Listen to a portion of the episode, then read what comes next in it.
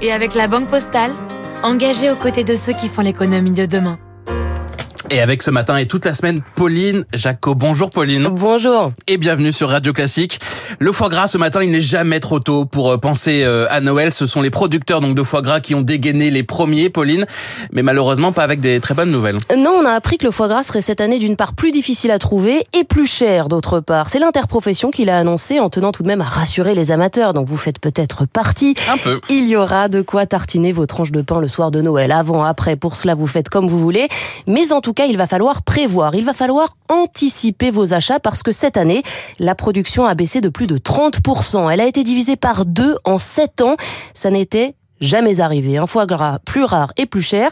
Euh, augmentation de 25% en moyenne, ça fait environ ouais, 25%, euh, 50 à 70 centimes de plus par tranche. Euh, les prix devraient donc tourner autour de 4 euros les 40 grammes. Pourquoi cette hausse, Pauline? Eh bien, à cause de la grippe aviaire, la plus violente depuis 2015.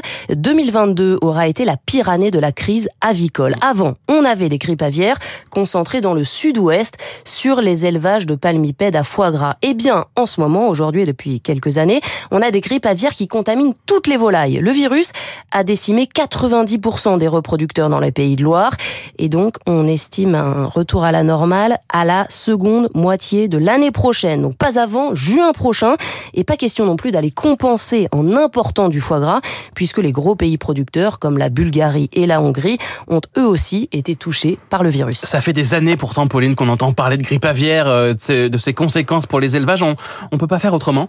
Eh bien, les processus mettent du temps à être mis en place. Les mesures de sécurité et de biosécurité ont progressé, mais elles ne sont pas encore suffisantes. Il y a eu des confinements de canards, par exemple, qui ont été décrétés, mais pas toujours respectés.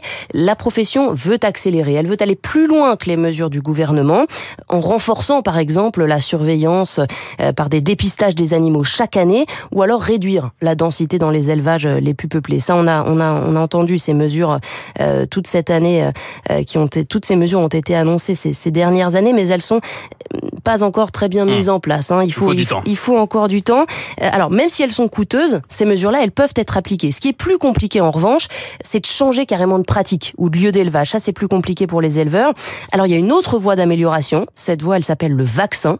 Eh bien, ce vaccin, il est en phase d'expérimentation en ce moment. Mais ce qui est sûr, c'est que l'hiver sera dur pour les éleveurs avec ce passage, vous savez, tous les hivers des oiseaux migrateurs, des canards sauvages qui sont vecteurs euh, du virus. Et puis, bien sûr, cette année, eh bien la hausse des coûts de production à cause de la guerre en Ukraine. Merci beaucoup, Pauline, et on vous retrouve euh, demain. Dans un instant.